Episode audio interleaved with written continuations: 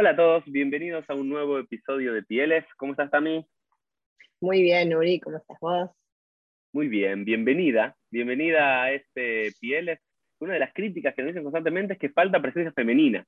Así que vamos a tratar de hacer eh, escuchar a esta voz que nos dicen e invitar más mujeres desde sus áreas para hablarnos a Pieles. Así que es un placer poder invitar a Tami Con a hablarnos sobre el arte en el judaísmo, el judaísmo y el arte, un recorrido histórico, ¿no es cierto?, de qué relación hay entre los judíos y el judaísmo y el arte, si se puede hablar de un arte judío.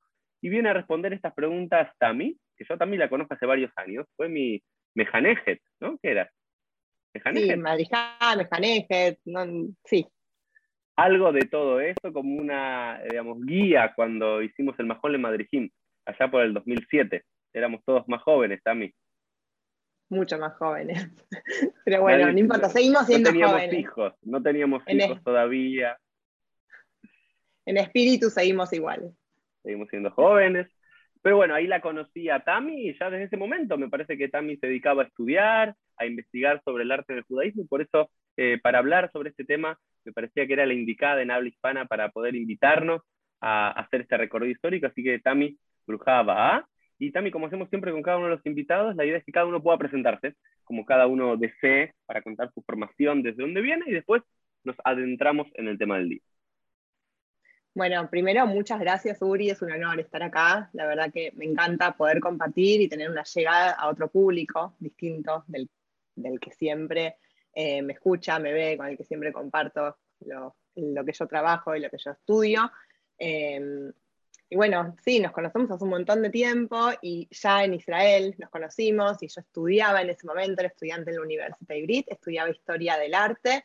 Em, no me acuerdo si ya había definido el maslul específico de Omanut Yehudit, que es arte judío en ese, momento, pero bueno, la carrera de arte, de arte, de historia del arte en Israel tiene, em, uno elige como la especialización y entre todas las distintas especializaciones que pueden ser por periodo histórico, arte medieval, arte del Renacimiento, arte moderno, contemporáneo, antiguo, etc., em, están también como los ejes temáticos. Hay uno específico de arte israelí y hay otro diferente que es de Omanut Yehudit, de arte judío, que también es interesante eso de que son dos masulim distintos, em, que ya vamos a llegar a eso.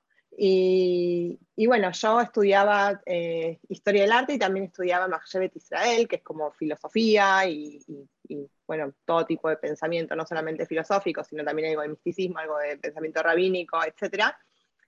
Y me pareció que lo más indicado y lo más lindo, primero iba a estudiar, voy a confesar algo, iba a estudiar Omanut eh, Bizantit, que es eh, arte bizantino, arte de cristiano, eh, soy, soy fan, no sé si les había hecho el recorrido a ustedes de Crecietas um, ver que es no, la, no, creo que, creo que, lo hicimos con el Majón, algunos en Jerusalén, algunas, algunas iglesias, eh, pero no. Pero bueno, nada, el Santo Sepulcro me parece un lugar maravilloso.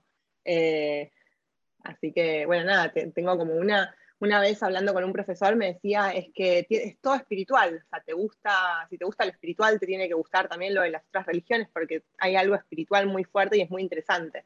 Así que bueno, primero iba a estudiar eso y después hice como un cambio y, me fui más para el lado de Manu Audit, em, que es algo que, amo, que me encanta.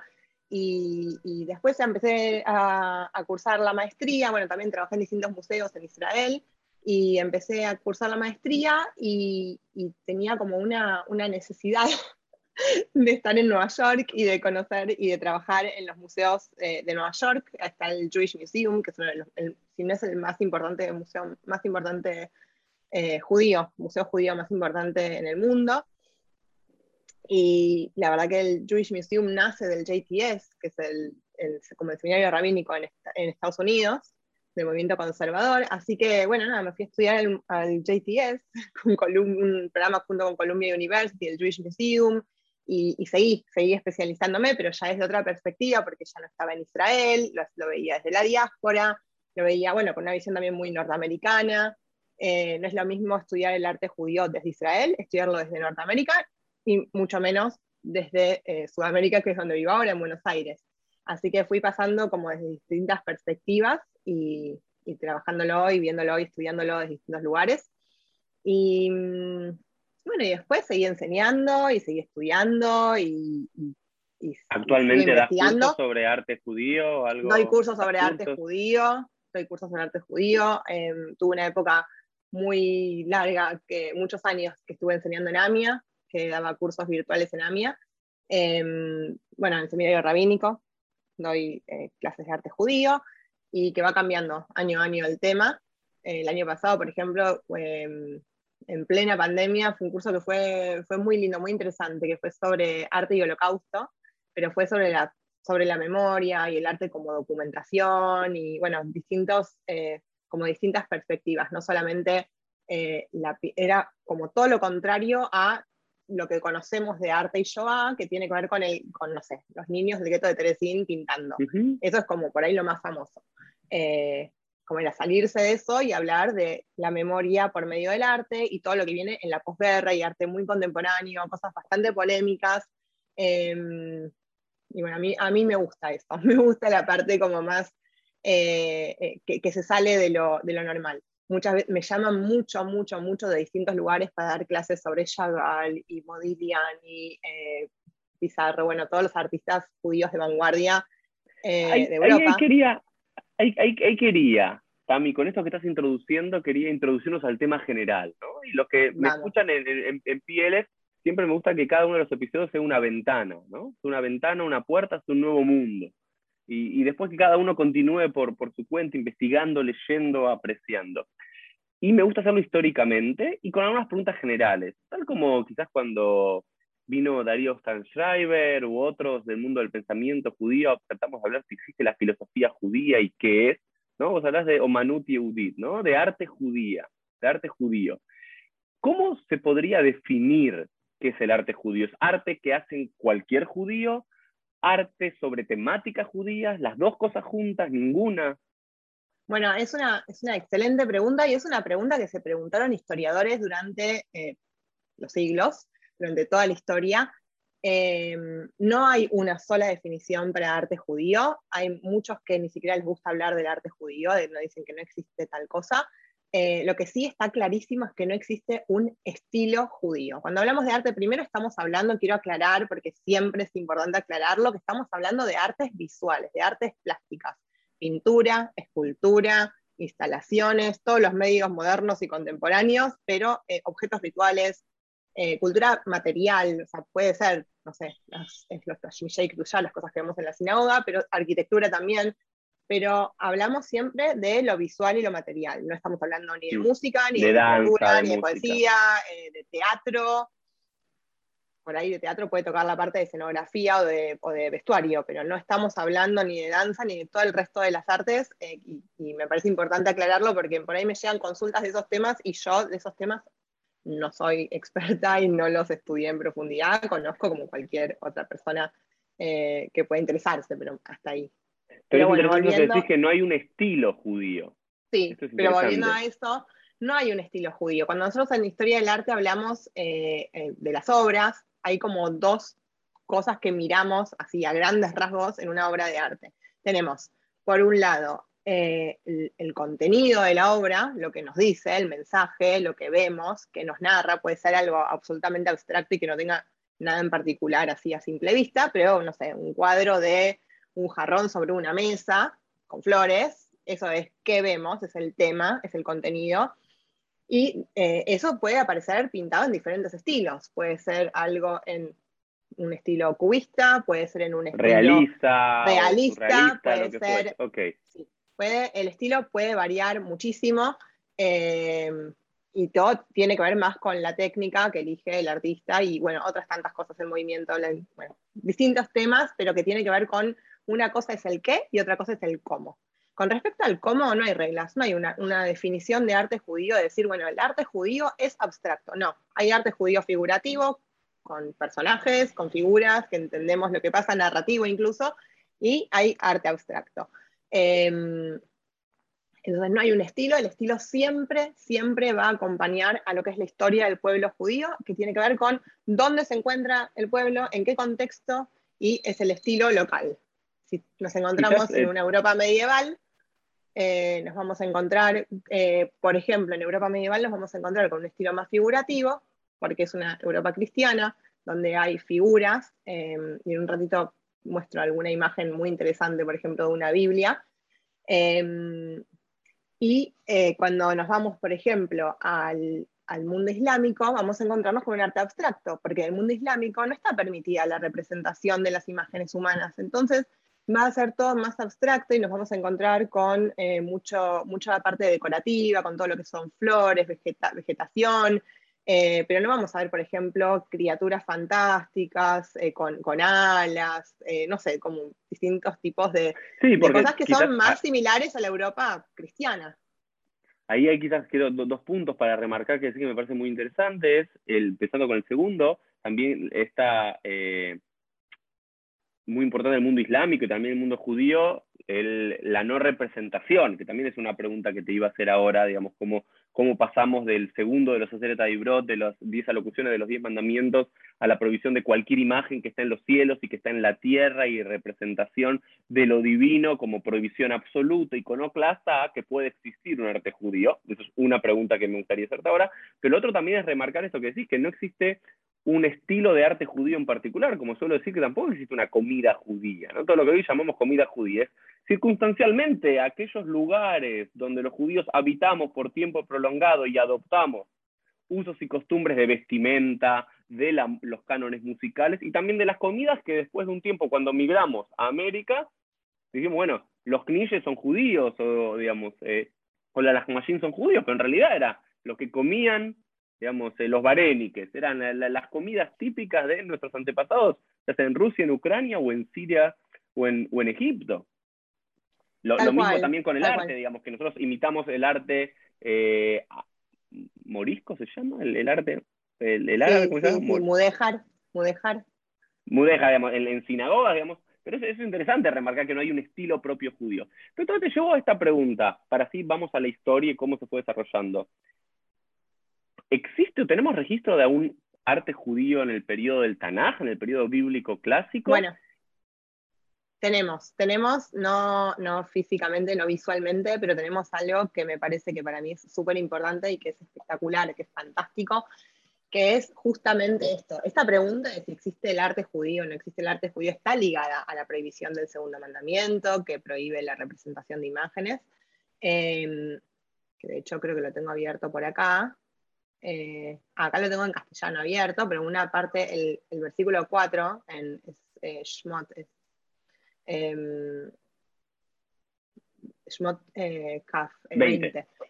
Eh, no te harás esculturas, ni, dice, no te harás esculturas ni imágenes de lo que hay arriba en el cielo y abajo en la tierra y en las aguas debajo de la tierra, no te postrarás ante ellas ni las servirás. Y ese, ese último pasuk que dice, no te postrarás ante ellas ni las servirás, es como la parte más eh, como importante de, todo este mandamiento, me parece como para tenerla en cuenta, que lo termina de cerrar, porque uno puede leer su quima aislados o uno los puede leer en su conjunto, y también uno tiene que leer en contexto. Y si vamos y lo leemos en contexto, entendemos que no se puede idolatrar esas imágenes.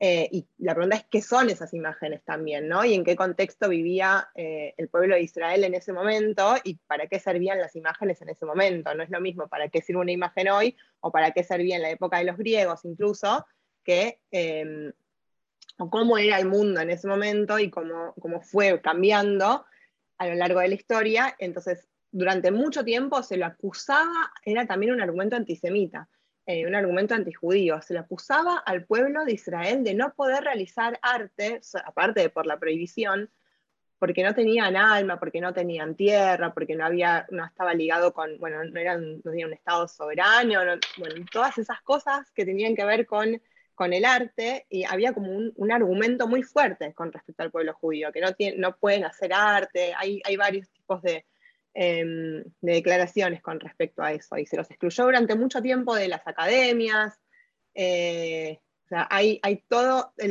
esta prohibición del segundo mandamiento genera mucha controversia porque también es como que es autoexcluyente, porque los judíos la leen y dicen, ah, no lo puedo hacer, y se excluyen no, pero vos, lo que decís que la interpretación, por lo menos rabínica, en gran parte tenía que ver no con la provisión de hacer una imagen en sí, de dibujar un, un círculo, un sol o una persona, sino a adorarlo. Ese es el problema. Claro, porque si nos movemos, nos movemos 11 capítulos después, en Shmot, tenemos toda la creación de todos los elementos del Mishkan.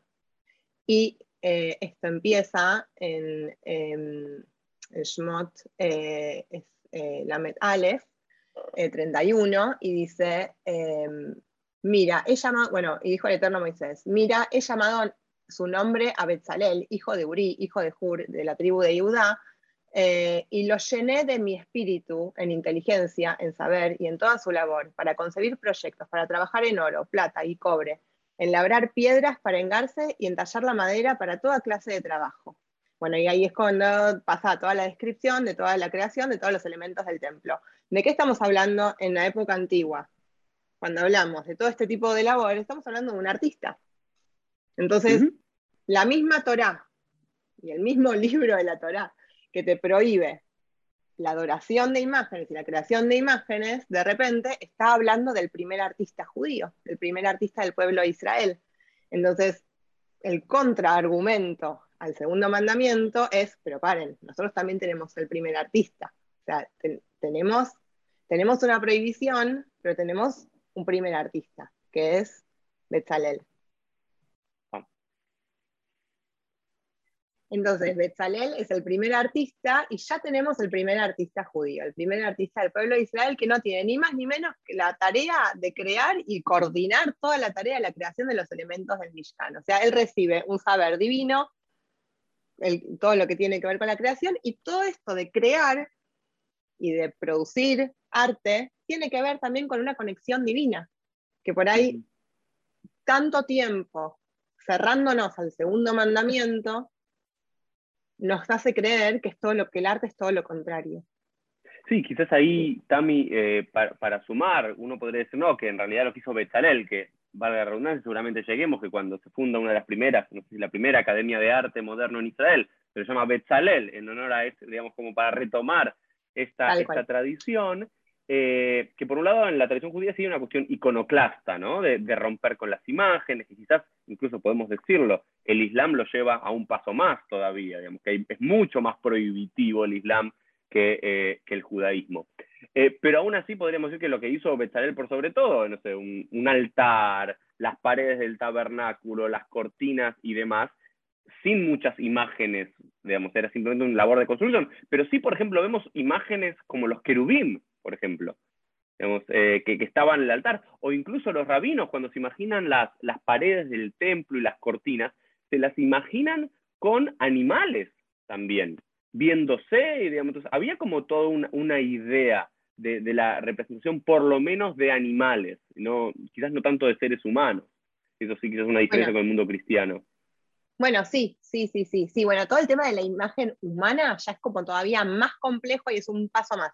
Pero ahí hay algo muy interesante, que cuando vos vas a la Torah y tratás de ver cuáles son, cuando vas al texto bíblico, no tenés mucho detalle de lo que sí y lo que no. Es como, hay, un ejemplo, un objeto ritual en el judaísmo, que uno dice, bueno, eh, que, para mí representa mucho toda esta idea de lo que es el arte judío y hasta dónde se mete la alajá o hasta dónde se mete toda la, parte de las leyes y lo que se puede y lo que no se puede, y hasta dónde después hay libre eh, como ya es libertad del creador o de la comunidad que lo pide, que lo utiliza y que se adapta al espacio, al lugar, al momento histórico donde viven.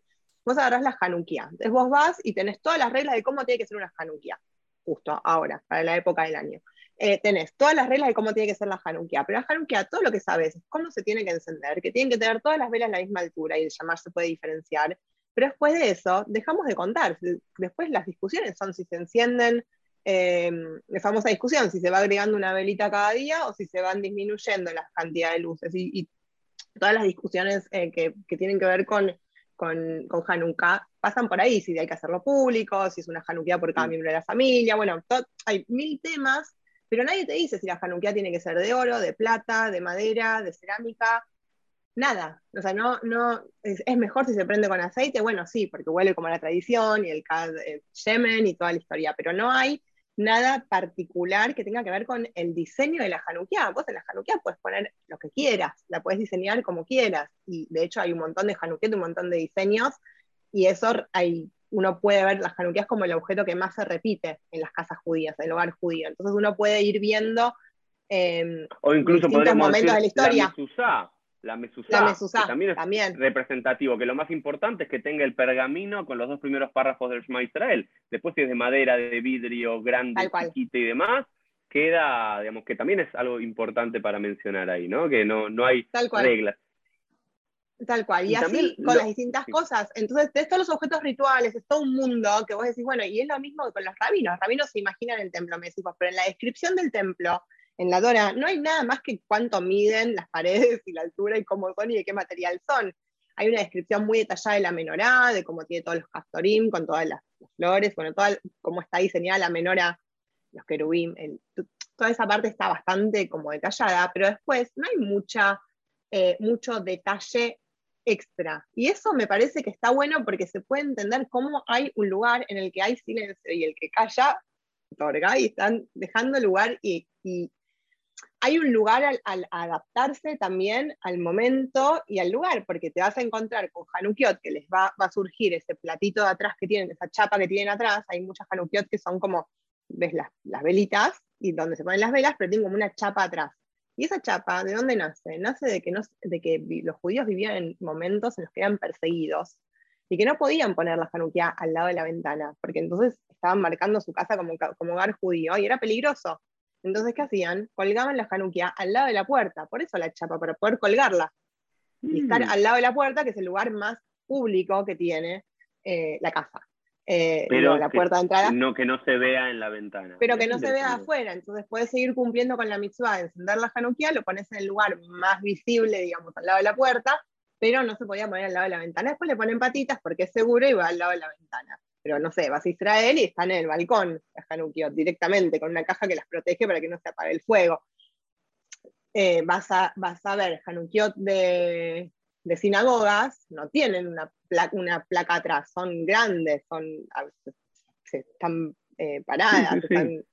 Entonces, todo eso... No, y, e incluso, incluso hablando de la Hanukiot, ya que tomamos ese punto, hace poco di una clase de, sobre Judith, esta heroína de uno de los libros deutrocanónicos, apócrifos, que después entró en el Midrash finalmente, y es como la heroína, eh, después de Matitiau, sus cinco hijos, es la mujer que faltaba para, para llenar el conjunto de los héroes de Hanukkah. Y hay muchas Hanukkot, una creo que muy famosa, creo que estaba en el Jewish Museum de Nueva York, de, Italia, del siglo XVII, de que, tiene Judith cortándole la cabeza a Holofornes, digamos, en el medio de la Hanukkah, una representación femenina, ¿no? Eh, que también es como interesante para marcar que no estamos hablando desde la modernidad o la emancipación y el arte, estamos hablando previo a eso que existía.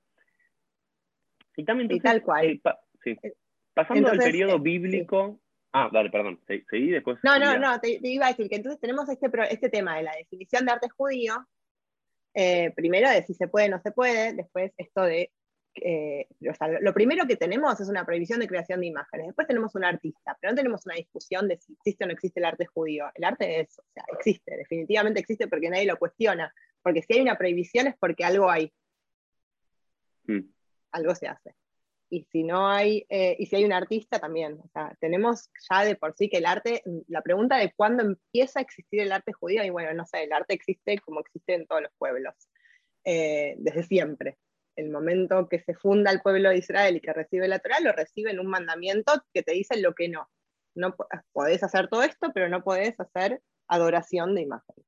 Sí, pero imaginemos que, el templo, que era el gran lugar donde quizás los, grandes artistas podían incidir, o en los ropajes de los Koanim, que también eran muy ornamentados y demás, había un arte judío quizás basado en las tradiciones cúlticas de la época, tomando colores, diseños, pero lo hay. Y, y diferenciándose también de los otros pueblos, por supuesto, y por eso lo que no se puede hacer, que es adorar estas imágenes, para que quede claro que el sigue siendo un solo Dios, que sigue siendo, o sea, es, parte de ese, de ese segundo mandamiento, o sea, parte de ese primer y segundo mandamiento y en diálogo a eso. Pero después está el problema de qué es el arte judío, porque nosotros podemos decir hoy, estamos, hablamos de Hanukkot, hablamos de, hablamos de los elementos del templo, pero también tenemos artistas judíos y tenemos arte judío que tiene que ver, hace un ratito hablaba del holocausto y hace un ratito hablaba también de Chagall, entonces, ¿qué pasa con todo eso? Entonces, hay una definición del arte judío que tiene que ver con la experiencia judía en el arte. A mí me gusta hablar mucho de la experiencia judía en el arte. O sea, cuando hablo de arte judío hablo de eso. Y me parece importante que, que, quede claro, porque muchas veces los artistas ni siquiera son judíos, por ejemplo. Tenemos en la época medieval, tenemos distintas épocas, si querés vamos en orden cronológico, para hacerlo más ordenado. Tenemos en la antigüedad, em, en Eretz Israel, tenemos muchas sinagogas que eh, existían en paralelo al templo, donde eran Batei Knesset, donde se estudiaba, donde funcionaban generalmente los días de, em, de mercado, y la gente iba al Beit Knesset, y, bueno, nada, está está el están los psifasim, los eh, mosaicos en los, de las sinagogas. Sí, los mosaicos en los pisos de las sinagogas, donde se ve toda la representación justamente del templo y sus elementos. Hay, hay imágenes, eh, a ver si tengo alguna para compartir acá.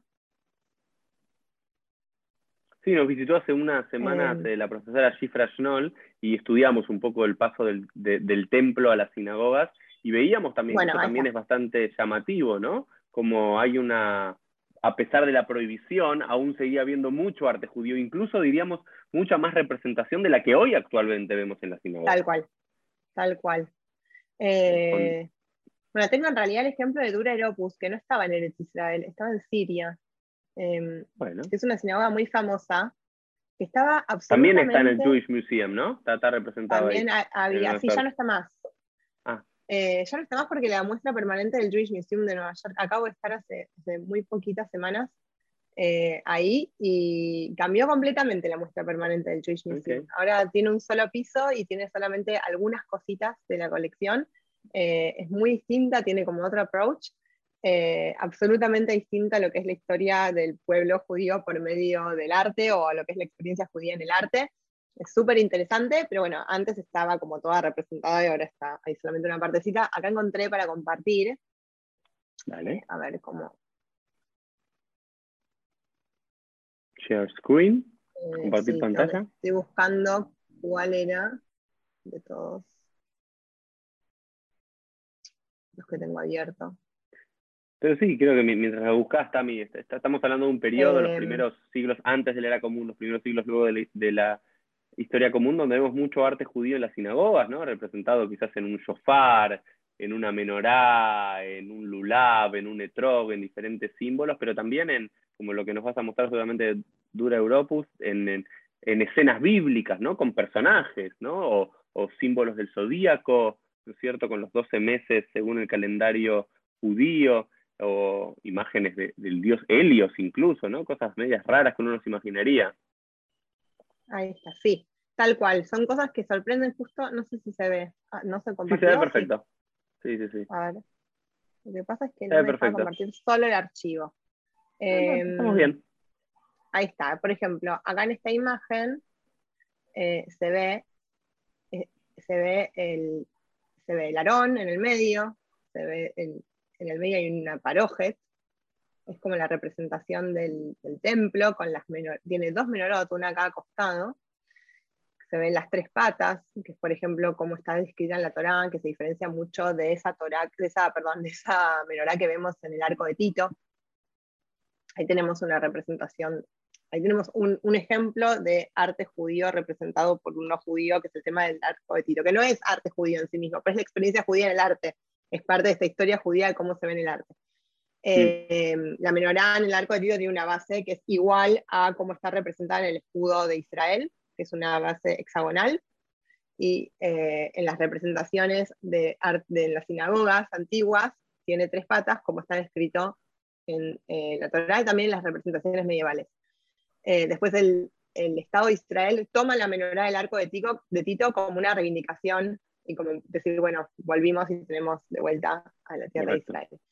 Em, pero bueno, e, es, como distinta y se cree que es una, especie de, de como contenedor que le pusieron a la base para protegerla, para poder cargarla y llevarla.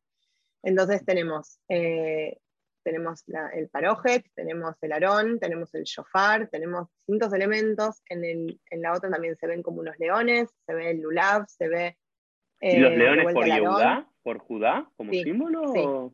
Sí, sí, sí. sí, eh, y acá en parecen el medio. Dibujos de, parecen dibujos de nenes, ¿no? Parecen dibujos de nenes porque, eh, bueno, la de Beit Shean es del siglo V y la de Beit Alfa es del siglo VI. La primera, la que, está, la que dice Beit Shean, em, tiene un estilo como un poco más clásico, más parecido al estilo greco-romano, y la otra es como, sí, parece, tiene otro estilo, un poco más, em, más libre.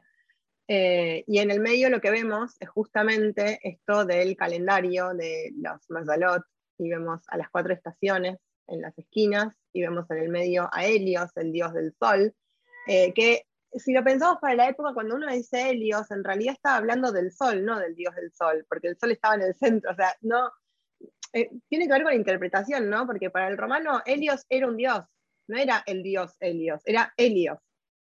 El romano lo ve como un dios, o el, greco-romano, el helenista, depende de la época, pero lo ve como un dios, pero el pueblo de Israel lo ve como el sol, y está en el centro, y, alrededor del sol tenés todas las diferentes... Em, las diferentes estaciones y tenés los distintos meses, porque en realidad cada una de las Matzalot corresponde a un mes del calendario hebreo, y, pasa por ahí. Y después tenemos la, parte más narrativa, que es la Keida, que es eh, Akeidat que tenés toda la representación, que es el casi sacrificio de Itzhak.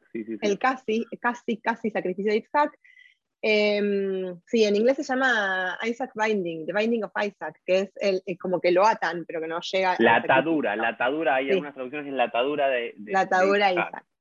Y, eh, y, eso es muy interesante porque gracias a eso, a, a, cómo se representa el sacrificio de Isaac o, la atadura de Isaac, eh, me gustó la atadura, em, se entiende que esto es arte judío en dura Opus. Porque en los templos de, en las sinagogas de, no templos, en las sinagogas de Eretz Israel, son sinagogas y sabía que eran sinagogas. Y cuando las encontraron estaba clarísimo que eran sinagogas. Pero en dura Opus, en el año 256, si no me equivoco, 144, 145, perdón, eh, había otra sinagoga que estaba, eh, es una sinagoga de la diáspora, ¿sí? que está en Siria. Y en los años 30 hacen unas excavaciones en las que encuentran esta sinagoga completamente tapada por arena y al principio no sabían lo que era, pensaban que era una domus ecclesia. ¿Qué es una domus ecclesia? Son unas iglesias que había en las casas, porque estamos hablando de un lugar donde había, convivían tres comunidades, una comunidad pagana, una comunidad judía y una comunidad cristiana. Pero eran esos cristianos que recién empezaba, es un cristianismo muy, muy, muy temprano es ese cristianismo que está empezando y que toma algunas cosas de la tradición romana y algunas cosas de la tradición judía y hace como su nuevo camino y de ahí eh, es ese, ese early Christian art en inglés, es como esa, ese primer arte cristiano. Y, no había, eh, no había mm, iglesias porque en realidad no estaban permitidas las iglesias, había iglesias adentro de las casas, porque mm. los que gobernaban eran un gobierno pagano. Entonces hacían esas domus ecclesia y había, em, y aparece este lugar, ¿no? En, en Dureropus, y, y no sabían lo que era, y decían que no podía ser que haya un lugar, que sea una sinagoga, porque los judíos no pueden hacer, miren esta pared, em, a ver si tengo más paredes, sí, con este tipo de representaciones, esto parece una iglesia, esto no parece una sinagoga. ¿Cómo puede ser? Esa era la, como la gran pregunta. Si los judíos no tienen arte narrativo, figurativo, una cosa es un poco de decoración, alguna escena, los, igual em, eh, las sinagogas de Israel se descubrieron después, pero acá esto es como lo primero que se descubre. ¿Cómo puede ser? Esa era como la gran pregunta. Y de repente empezaron a encontrar elementos del Midrash. Cuando vas al Aarón, Ah, que es un nicho que aparece acá, em, se ve la representación del templo, se ve la menorá y se ve la caída. Y atrás se ve una carpa con una mujer adentro y una mano que sale del cielo. Esa carpa es el Oel Sará, que acá está, acá está como en zoom, como amplificado. Eh, y ah, que según, que según el Midrash muere cuando se entera de eso. Y Sara está mirando, claro, Sara, Sara, está mirando desde la carpa y cuando se entera, eh, bueno, nada, es, eso, es el lugar de Sarah. Sarah no aparece en el relato de la queda. Y de repente tenemos el Oel Sarah representado en la escena de la queda.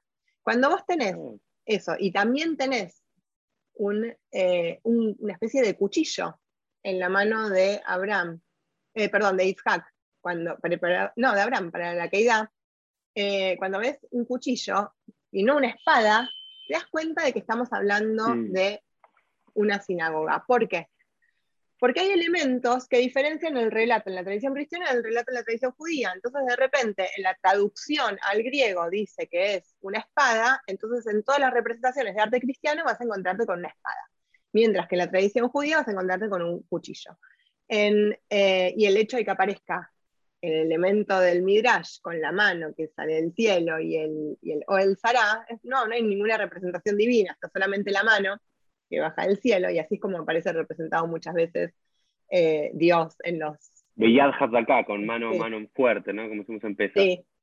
Y, y, cuando aparece el elemento del Midrash, entendés que está, se habla de arte judío y que sí es una sinagoga, y que evidentemente en este contexto, en esta comunidad, sí estaba permitido hmm. decorar así la sinagoga con todos relatos bíblicos de toda la de, distintos libros. Y hay una escena muy linda, por ejemplo, acá.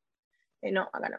Ay, no la tengo. Hay una escena muy linda que es, em, que es, voy a dejar de compartir con un pato, que es em, cuando la hija de Paró saca del, del, del, Nilo. del Nilo, él saca a Moshe en la canastita, en una teibá que tiene forma de teibá, no, no de canastita del Moisés como nos imaginamos nosotros, sino de como una cajita, lo saca, y, eh, y es, muy lindo porque dice, dice Batia. Y Batia es parte del, del, del Midrash, porque era la hija de Paró, ¿no? Era. Eh, entonces, hay como distintas cosas que aparecen eh, que, que, dan como esa señal. De vuelta a lo que, lo que vos reafirmás, lo que dices también, no, no hay un estilo propio judío que se lo diferencia con el arte cristiano, porque durante mucho tiempo se supuso que era eso, sino, digamos, eh, eh, su, elemento, ¿no? Sus midrashim, su parte narrativa. Entonces, sigamos avanzando en la historia, si te parece, Tami, del arte judío y del judaísmo en el arte. Tenemos por un lado el periodo bíblico, que ya hablamos un poco, del templo, de la provisión bíblica, las primeras sinagogas de los primeros siglos de, la era común, fuimos hasta el siglo VI y demás. Eh, también imagino que quizás nos puedes dar una línea de, pensamiento, imagino por lo que vi, por lo que conozco, que las sinagogas también, que me parece un elemento bastante interesante para marcar, que la alajá nos marca desde que nos levantamos hasta nos vamos a dormir absolutamente todo. Pero cuando tiene que ver con cómo armar una, una sinagoga, qué estructura tiene que tener una sinagoga, tampoco hay mucho.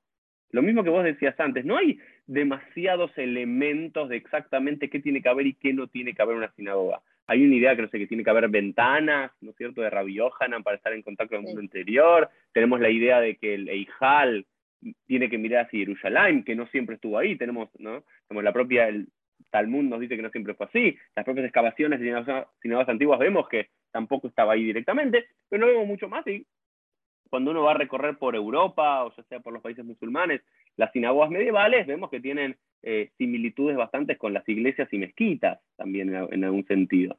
Eso es una pregunta, por un lado, que quiero ir. Yo te abro dos preguntas y después no las manejas. Y la segunda es que eh, también hay mucho arte judío en todo lo que llamamos la, Edad Media, básicamente, a menos que esté equivocado, también me gustaría que me rectifiques, en los libros judíos, digamos, no, no tanto en, eh, en, las sinagogas en sí, sino en los libros, ya sea un Sidur, ya sea un Maxor, y ya sea por sobre todo una Gadá, donde ahí hay, hay, hay, arte. Así que quiero que nos lleves un poquito a la Edad Media con estos puntos. Bueno, en la Edad Media lo que nos encontramos en realidad había un montón de arte judío, de hecho había colaboraciones entre artistas judíos y artistas no judíos y trabajaban en los mismos talleres. ¿Qué pasa? En la Edad Media, al principio tenemos que eh, el arte se produce en los, como es arte religioso, se produce en los mismos eh, minzarim, en los mismos monasterios donde trabajan los monjes. Entonces es medio difícil el intercambio, pero cuando empiezan a aparecer las guildas y las agrupaciones de artistas y artesanos, de alguna manera empiezan a compartir talleres. ¿En qué siglo estamos hablando de eso? Para los ignorantes, como yo. En el siglo XII, XIII, XIV, depende del lugar, depende de qué estemos hablando, pero eh, tenemos como distintos eh, momentos en el arte medieval donde de a poquito, primero hay una época súper iconoclasta donde no se conoce casi nada, donde hay muy poca representación. Todo lo que es la representación en los libros es como toda una historia por sí misma, pero bueno, para, vamos en orden, respondiendo a las preguntas. Con respecto a las sinagogas, sí, a ver, si bien no hay muchas indicaciones, y que eso es justamente lo que da la libertad creativa, em, no hay muchas indicaciones de qué, cómo, cuándo eh, tiene que ser hecha cada cosa, em, sí sabemos que hay dos elementos principales, que uno es el, eh, digamos, todas las sinagogas tienen como dos focos, dos centros, uno es el Eijal o el Arona Kodesh, y otro es la Teibá o eh, Bimá, o bueno, depende de qué sinagoga hablamos. Donde se lee la Torah y donde se guarda la Torah, para los que no saben. Que tienen que ver esto, que uno es donde se guarda la Torah y otro es donde se lee la Torah, pero también de donde, eh, donde se hace todo un ritual que tiene que ver con el recorrido de la Torah desde un punto al otro. Entonces, tenemos distintas, distintos, lo que se dice, los planos de sinagogas con distintas distribuciones. Eh, nos vamos a encontrar, hay como un mito de que la sinagoga Ashkenazi tiene eh, todo junto adelante entre la Bima y el Aarón y em, que la sinagoga Sefaradí tiene en el centro la Teibá y, eh, perdón, sí, en el centro la Teibá y en, el, en, un extremo el Eijal. no fue siempre así, hubieron distintos tipos de sinagogas. Eh, las sinagogas de Europa, Central y Europa del Este al principio también tenían en el centro la Bima. Hay muchas sinagogas, por ejemplo, en Praga, en Polonia, las sinagogas más antiguas sí tenían en el centro la Bima. Eh, esto fue cambiando con la historia cuando empezaron a permitirse la creación de sinagogas más grandes y más ostentosas a medida que los judíos fueron recibiendo derechos y ya pasando la época medieval, eh, hacia la modernidad, donde eh, fueron recibiendo como más derechos y ya no era, ya las sinagogas ya no tenían que ser ni más bajas que la iglesia, ni más chiquititas, ni estar ocultas, bueno, distintas eh, características, y eso permitió que se hagan más grandes y que para que entre más gente se imite el mismo esquema que tiene una iglesia, que sí está el, como el altar pegado al ábside, como a esa parte circular, que es mm. donde se hacía en las sinagogas, se utiliza para hacer el Arona Kodesh. Eso con respecto al plano de la sinagoga y como desmitificar esta idea de los ashkenazí, los sefaradí, no tiene nada que ver, tiene que ver con los distintos momentos históricos. Y por ejemplo en Italia tenés sinagogas que tienen en un extremo una tienen un extremo la Ijal y en el otro extremo la, la, la Bima, y es re interesante porque en, en, Venecia tenés cuatro sinagogas, una por cada comunidad, y todas son así. Y, y se ve en el suelo también el, el, cómo se movió y eso era para que se puedan hacer fiestas y se pueda bailar en el medio y hacer otro tipo de actividades en la sinagoga y tener las dos. Un salón de usos múltiples, como, claro, hoy en día. Bueno, es un es un, lugar de reunión para poder eh, unir. Y con respecto a los libros, em, eh, bueno, eso con respecto a las sinagogas y con respecto a la, decoración de las sinagogas, está, hay sinagogas absolutamente pintadas por las paredes. Me acuerdo incluso eh, em, previo a que yo estudie eh, historia del arte, algo que me había llamado mucho la atención, cuando viajé a Polonia, había una sinagoga muy chiquitita que tenía un montón de psukim y, también de brajot y de, y de distintos tipos de, eh, de piutim y, y rezos eh, y de, distintas partes de la fila que aparecían pintadas en las paredes y aparecían también algunos, algunos dibujos, algunas pinturas, algunos frescos. estuve, estuve en esa, en esa sinagoga. Creo que es la de no, es de la ciudad pero no estoy segura. Sí, no, me parece que es eh, y, y, y, y, eso eh, tenía que ver con que no todo el mundo podía leer y eh, leer, no todos sabían, no todos podían tener su propio sidur, no todos podían tener su propio libro de rezos, y entonces para poder saber las filas más importantes también estaban en las paredes y estaba pintado. También está el tema de los escalones hacia abajo para hacerla más alta desde adentro, pero sin que supere la altura de la iglesia. Hay muchas cosas que tienen que ver con la arquitectura de la sinagoga y con el diseño de la sinagoga, que van a variar por el, de vuelta, el tiempo y el espacio en el que vive esa comunidad. Eh, digamos, la y algo, algo quizás para, para, sumar, que no está en todos los bategneses, pero sí muy representativo, ya sea en el Eijal o en Vitros, cuando se empezaron a hacer y demás, tenía que ver con representación de las 12 Shvatim, ¿no? por este también este Midrash, esta idea de Rabbi Yohanan de las 12 ventanas. Y también hay diferencias de cómo representar las 12 tribus, que es quizás eh, lo más común de ver en una imagen en una sinagoga hasta nuestros días, ¿no? También, también, también eh, eh, cómo, cómo, eso dialoga con los diseños en las iglesias, que de repente hay, están los doce apóstoles o hay escenas de las doce estaciones, de, las estaciones de, eh, como que hay, hay, distintos tipos de escenas que se, que, nada, que se reproducen en el, en, también en las iglesias, ¿no? En las ventanas, por ejemplo, que van arriba, como distintas, eh, sí, el, uso del vitro, hay distintos eh, tipos de ilustraciones, pero también hay criaturas fantásticas, hay de todo que aparece en la sinagoga, y uno dice que hace esto en la sinagoga, y tiene que ver con el contenido, no hay como prohibiciones específicas, sí, por ejemplo, hay, que lo vemos en los libros, ¿qué pasa? Ahora quiero ir al tema de los libros. Tenemos, sinagogas no quedaron muchas, no quedaron muchas porque las sinagogas las destruyeron, porque el pueblo judío es un pueblo que es eh, básicamente nómade, que se va moviendo, no nómade por ser nómade, sino porque es expulsado constantemente de una ciudad a otra y sus sinagogas son destruidas y lo que se llevan consigo son las cosas que se pueden llevar. Se pueden llevar una Hanukkah, se pueden llevar los Torah y se pueden llevar los libros. Y eso es lo que se llevan y eso es lo que nos queda. Por eso tenemos tantos más libros iluminados, ilustrados, que lo que tenemos de edificios y otro tipo de eh, arte. Eh, que se conserva. Y ahí va, ahí aparece el tema de los libros, que tenemos un montón de, como dijiste vos, tenemos un montón de Maxorim, tenemos un montón de Agadot, un montón de Agadot, pero tenemos también eh, Biblias iluminadas, que eso es muy interesante, porque si bien la Torá, ahí sí tenemos la prohibición de que en la Torá no puede haber ningún tipo de ilustración, no tiene ni siquiera ni CUD, o sea, no tiene ni siquiera la puntuación de cómo se lee, eso se estudia aparte, se estudia de otros libros que nos dicen cómo se estudia, ahí nace todo el tema de la Biblia iluminada. Eh, nace de una tradición de, eh, viene ya como de la tradición más caraíta, de, cómo se lee, con todas las instrucciones de cómo se tiene que leer la Torá, y lo que se llama toda la, la, Mesorá.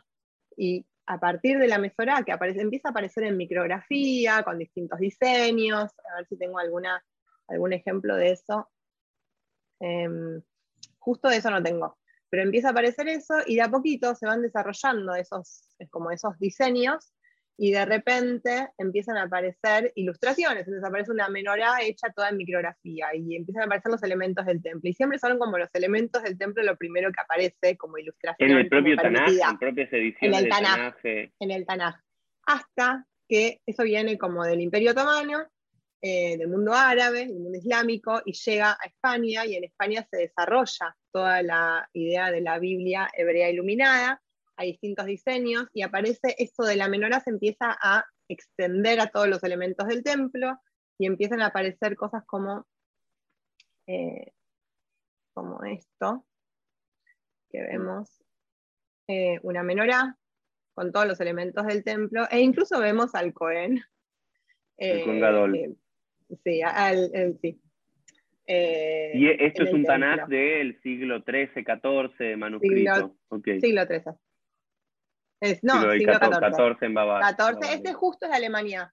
Pero, pero bueno, eh, eh, nada, hay, hay se, desarrollan en, en, España una tradición separada para la Sagadot del Tanaj. Como que por un lado tenés el Tanaj, donde tenés esto, y después están las Sagadot en, en España, que tienen un diseño donde donde no es narrativo, donde aparecen, eh, eh, las escenas generalmente que aparecen son todas de la creación del mundo. Eso es interesante mm. porque en la Sagadot de España aparece todo el relato en imágenes, todo, toda la parte em, eh, ilustrativa, desde la creación del mundo hasta, hasta que reciben la Torah muchas veces, otras veces hasta que cruzan el Mar Rojo. Bueno, depende, depende de la edad.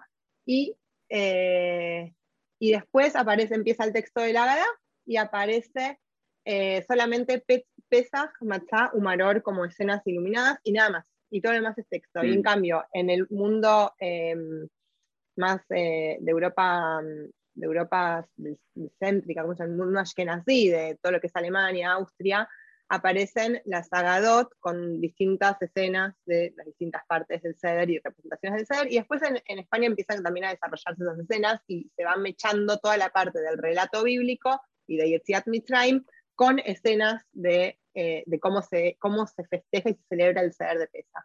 Acá hay, por ejemplo, la, eh, la, imagen esta de, de, esta en la creación y de, de, las dos, de una Biblia cristiana y de la Dagada de Sarajevo, que by the way, la, la de Sarajevo es la que dio origen al famoso libro eh, que ahora me olvidé cómo se llama, Tami, eh, The Bookkeeper, no, ¿cómo se llama? El que cuenta toda la historia, digamos, la historia judía a través de, del cuidado de la Gada de Sarajevo, de cómo fue pasando de mano en mano. No, no ah, sé cuál es. espectacular, ah. no, no es The Bookkeeper o algo, así, pero bueno, después lo voy a poner en el título porque es un libro maravilloso. Dale, yo ya también quiero saber.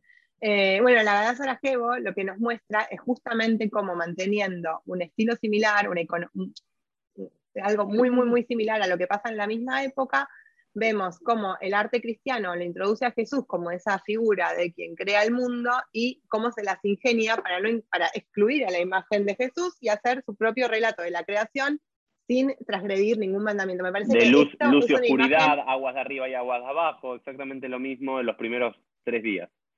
Sí, me parece que, eh, es una imagen que, muestra, eh, vemos las distintas escenas de la, de, de, la creación, donde se, divide, donde se dividen las aguas, donde se bueno, sí, luz y oscuridad, lo que vos decías, y eh, en la Biblia hebrea, en la Gadá, vemos estas escenas con, una especie de arco de luz que, que, muestra esta creación y sale como unos rayos de luz. Es como, es como si fuese un arco donde sucede esto, que es como el mundo, y unos rayos de luz donde, que, lo iluminan, es como la presencia divina, y por otro lado, unos rayos dorados con oro. Y por otro lado tenemos la Biblia cristiana, donde se ve ese mismo círculo, pero se ve a Jesús sosteniendo ese mundo y mm. haciendo la misma tarea, la creación del mundo.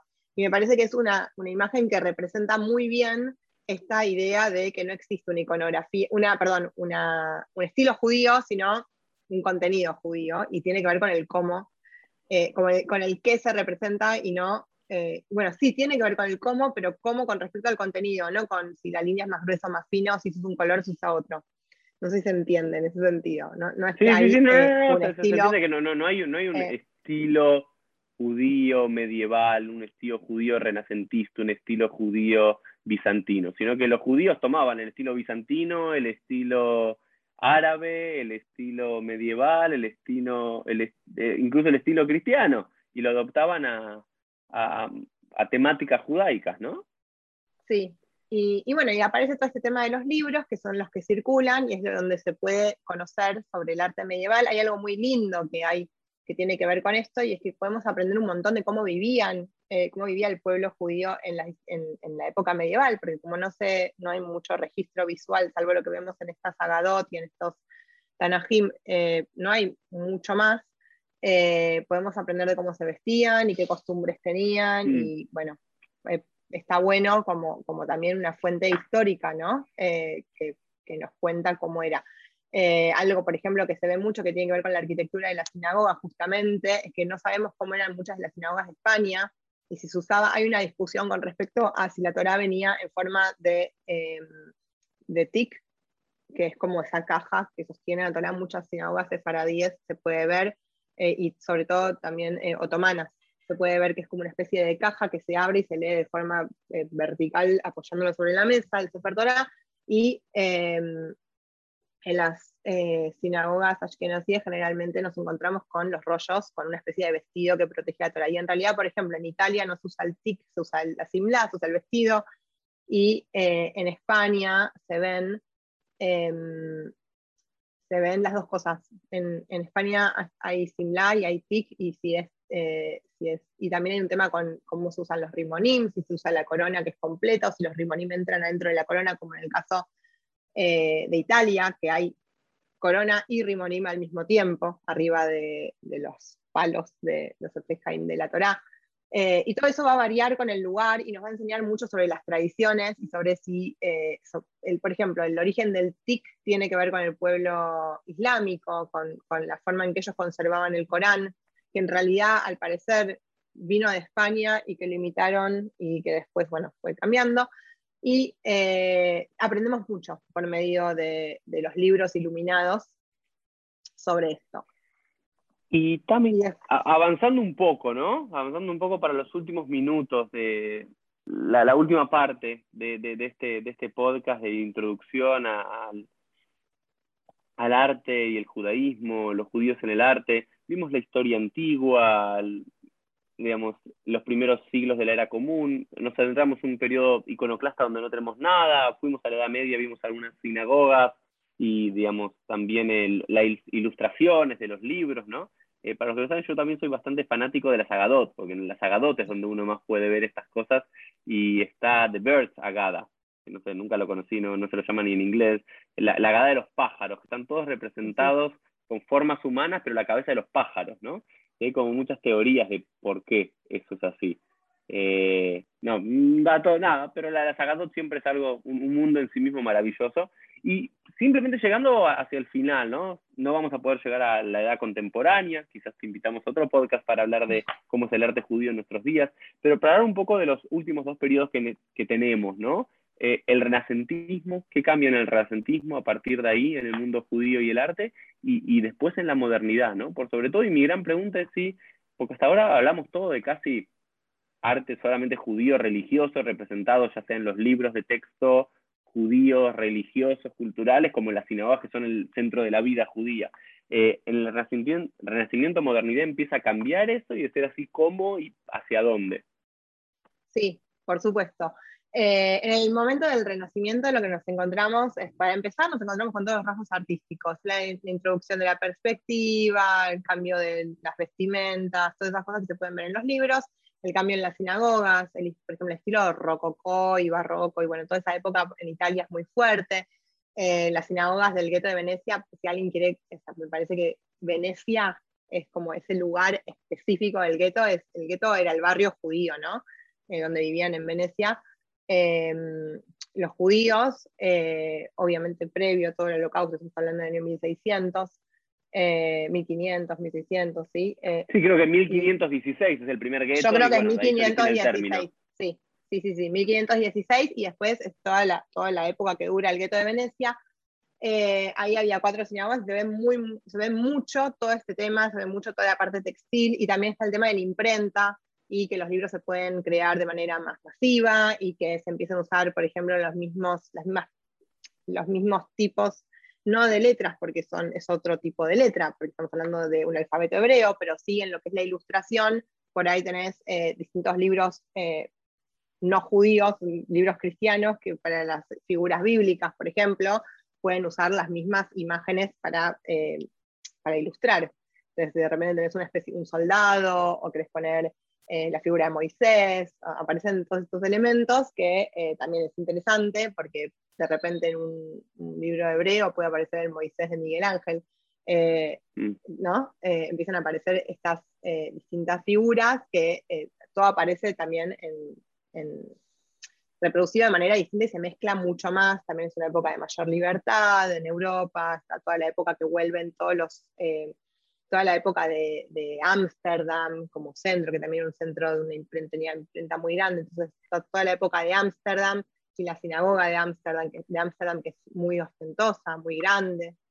Em, todo, eso, eh, digamos, toda la época del Renacimiento es como una época de bastante liberación, estamos hablando ya de los judíos en España ya fueron expulsados, muchos judíos portugueses se van a Ámsterdam, de a poquito empiezan a llegar a América, eh, con los años, con el correr de los siglos, y, eh, y de repente empieza a aparecer la época de en el mundo secular, en universal, empieza a aparecer toda la época de la Revolución Francesa y todas las ideas de libertad y de la creación de los estados-nación y de la, imagen del ciudadano seculares, la separación iglesia-estado, todos estos, digamos, empezamos como a avanzar hacia la modernidad y ahí es donde los judíos empiezan a tener también lugares, eh, un lugar distinto en la sociedad, aparece la emancipación de los judíos, obtienen derechos, son ciudadanos, pueden ir a las universidades, pueden estudiar arte junto, los pueden volverse artistas junto a los artistas eh, eh, no judíos.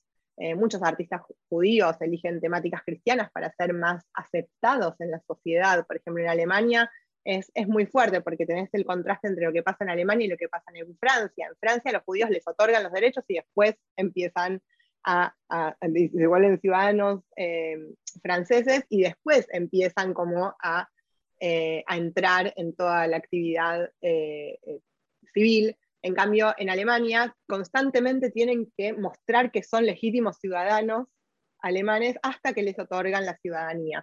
Entonces es como que los procesos son distintos y está esta obra que para mí es súper representativa de esta época, que es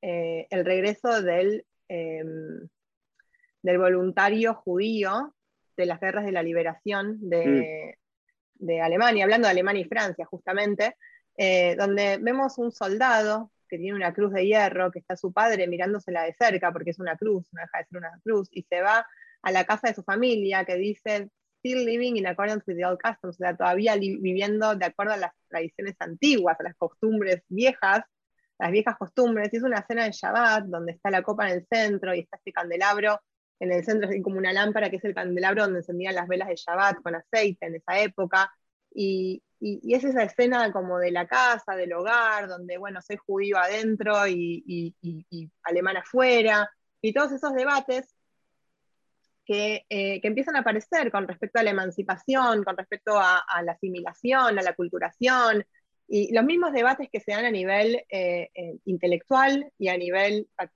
social y cultural, aparecen en el arte, aparecen este, este Moritz Daniel Oppenheim es, es, judío, es un artista judío es alemán. Judío, es un artista es, judío. Es el mismo, recién estaba googleando mientras, mientras porque me sonaba, pero me sonaba del famoso cuadro de Mendelssohn, Claro. De Mendelssohn en la partida de ajedrez, y era él, era él también. Es él, es él, es el mismo artista. Como paradigma de la y tiene una serie Y tiene una serie de, de muy linda de las distintas em, festividades, y está hecho como en grisay, que es una técnica con óleo que lo hace en, en grises, en, como si fuese en escala de grises, en blanco y negro, para mm. ser después reproducido eh, e impreso. Es uno de los artistas más reproducidos en postales por ejemplo, mm. después, durante la modernidad.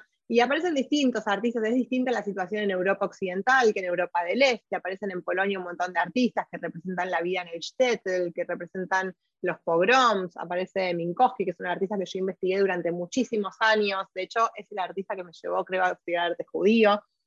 Eh, Maurice Minkowski es un artista de Polonia que pintó la, vida de los judíos en el shtetl y los pogroms, y, y viene a exponer, él nace en 1881 y en el año 1930 viaja, eh, bueno, expone en Europa, en los años 1913, 1910, por ahí, y, viaja a Buenos Aires a exponer, iba a pintar los gauchos judíos, él era hipocústico y por una enfermedad que tuvo de chico, viaja con su esposa y su hermano Félix, y estaba alojándose en un departamento en la calle Las Heras y aparentemente no escuchó la bocina de un taxi al cruzar la calle y, eh, bueno, muere en Buenos Aires, la atropella el taxi, queda, él había inaugurado su exposición en, en la Galería Müller, que ya no existe, y, y ahí está una, hay un montón de, de, reseñas sobre él. La comunidad judía subasta sus obras, entre todos compran una y la donan al Museo Nacional de Bellas Artes, o sea, en nuestro Museo Nacional de Bellas Artes en Buenos Aires mm. hay una obra de Minkowski que es la, es la comida de los pobres.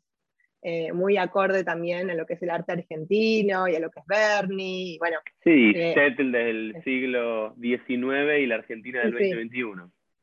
Así, bueno, también.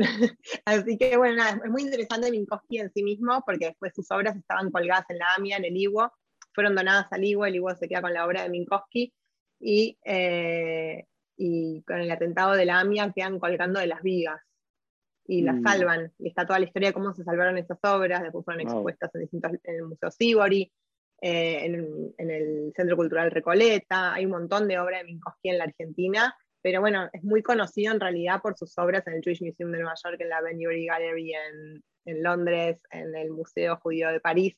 O sea, hay, hay Minkowskis por todo el mundo, pero la mayor parte de su obra está en Buenos Aires. Eh, es un artista que yo investigué durante muchísimos años. y, bueno, eh, tiene eso el arte judío, que, que lleva por esos caminos. Para, para cerrar, me gusta siempre cerrar esto como no se puede abordar todo en un solo episodio, pero creo que hicimos mucho en un buen recorrido que nos has guiado. Y como recién nos dijiste Minkowski, recién nos dijiste Oppenheim, eh, Chagall también es otro nombre que siempre resuena. Si vos nos deberías decir para los neófitos en todo este mundo un par de nombres así del siglo XIX y del siglo XX para indagar en el arte judío y googlear aunque sea sus imágenes o esculturas, ¿a quiénes nos, recomendarías? Eh, bueno, también depende de lo que le guste, el gusto de cada uno, porque hay, hay, hay para todos los gustos. Eh, para quien le gustan las cosas más clásicas, iría por el lado de Oppenheimer, de... Em, a ver, vamos a, vamos a, buscar algunos nombres. Eh, está, por ejemplo, em, un poco más moderno, está Max Lieberman en, Alemania. que es también muy polémico porque pintó a Jesús y lo excluyeron desde, desde el mundo del arte, pero también lo excluyeron los judíos porque no les gustaba que pinten a Jesús. Bueno, toda la parte de Chagall, yo, a mí me gusta, por ejemplo, mucho toda la parte, de, me parece muy interesante, toda la parte de las crucifixiones de Chagall. Hay otros artistas como Modigliani, que es el de, que hace las caras alargadas, las figuras como muy alargadas. Eh, de la escuela de París hay un montón, está Pizarro, está así, mm, Camille Pizarro, está... Eh, eh, y después hay un montón de artistas mujeres también, que no, no tan mm. en toda esa época, sino un poco posteriores. Ahora, por ejemplo, yo estoy haciendo un trabajo muy importante sobre Yente, Yente, que era Eugenia Krenovich, que es una artista argentina, que nació en Argentina, hija de inmigrantes rusos, y, y, es la primera artista mujer abstracta de nuestro país y ella era judía. Y bueno, está toda su obra abstracta, pero también se puede investigar su obra no abstracta y sus libros, porque ella hacía libros ilustrados. Eh, y ahí, por ejemplo, se ve mucho de su, parte judía. Otros artistas más contemporáneos, yo trabajé mucho, por ejemplo, con Mirta Kupfermink, eh, Pedro Rota, esto es muy local, ¿no? Pero si nos vamos a algo más internacional, Judy Chicago es una artista fantástica que hace cosas eh, increíbles. Em, tiene su dinner party, que es una cena que, está armada en el Museo de Brooklyn, que también lo visité hace muy poquitito. Y sí, ahí intacta, hermosa su cena, que son, cada plato está dedicado, es un triángulo, una mesa triangular, son tres mesas que forman un triángulo y cada mesa tiene un plato pintado a mano, dedicado cada uno a una mujer distinta. Em, bueno, una obra súper interesante, feminista, eh, ya de los años 70. Eh, hay, hay, Hannah Wilke, eh, Greta Stern, estoy pensando, Greta Stern es fotógrafa. Hay muchísimos, muchísimos, muchísimos artistas. sí, yo creo que hoy, también. Man Ray, nadie sabe que era judío. Man Ray era judío. Man Ray era Emanuel Raczynski, el artista mm, dadaísta. Y, hubo tuvo una muestra en el Museo Judío de Nueva York justamente sobre su identidad oculta judía, porque él llegó a Estados Unidos y en la necesidad de convertirse en americano y adaptarse a esa sociedad, eh, ocultó, cambió su nombre, y, pero su identidad judía pasaba por lo textil y por la máquina de coser escondida debajo como de una tela y con su árbol genial, su ese como un árbol familiar todo hecho con perchas y todas cosas que tienen que ver con los talleres textiles del Lower East Side y eso tiene que ver con la experiencia. no hay nada religioso. Judía. Y es eso, en el, arte, en el arte moderno no hay, no hay cosas necesariamente religiosas. Tiene que ver con esa experiencia judía. Capaz que la experiencia de Man Ray tenía que ver con ser un inmigrante de Europa del Este y llegar al Lower East Side y trabajar en talleres textiles.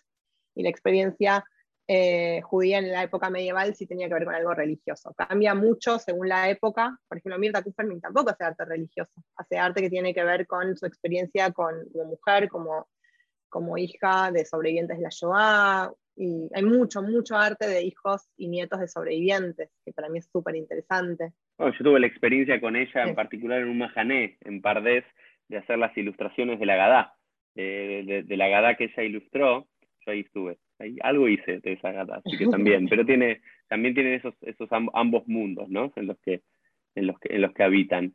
Así que, bueno, Tami, llegando hacia el final, después de una hora de este episodio de recorrido del arte judío, eh, no más que agradecerte por tu gentileza, por tu tiempo, por tu sabiduría, por tu entrega y también por tu pasión, porque me parece que sos una de esas personas que, está enamorada de su tema de investigación y de vida. Así que simplemente gracias por estar acá en PLF y ojalá que podamos hacer otro próximo episodio en algún futuro, quizás para hablar del, arte actual, israelí o judío contemporáneo luego de haber pasado por la historia y ver qué pasa hoy en nuestros días, así que va a ser un placer volver a invitarte. Y si alguien quiere ponerse en contacto contigo, pedirte alguna clase, algo, tiene alguna posibilidad, algún mail, alguna página, algo. Eh, sí, me encuentran, eh, bueno, con, con, mi mail, con mi nombre, tamicon.gmail.com, pero si quieres escribirlo vos en la, en, información del podcast, lo hago, más complicado, eh, ahí me encuentran. Y si no, tengo un blog que se llama enredarteoc, eh, Enredarte OK, también en Instagram, mucho, muy actualizado. está medio ahí, medio, medio desactualizado, pero, pero está, está acá, tanto aparece alguna cosita. Eh, y, bueno, y si no, doy clases en el seminario, doy clases en distintos lugares y, bueno, nada, sí, hay, publicaciones, pero la mayoría son en inglés. Están, bueno, para el que le interese y que lee inglés, en Jewish Women Archives hay algunas cosas publicadas, qué sé yo. Eh, pueden encontrar. Vamos a poner todas las reseñas, así pueden todos los que se apasionaron o les gusta el arte judío ponerse en contacto con alguien que lo investiga desde el mundo de habla hispana, que no creo que sean muchos. Así que, Tami, muchas gracias y nos vemos todos en un próximo episodio. Chau, chau.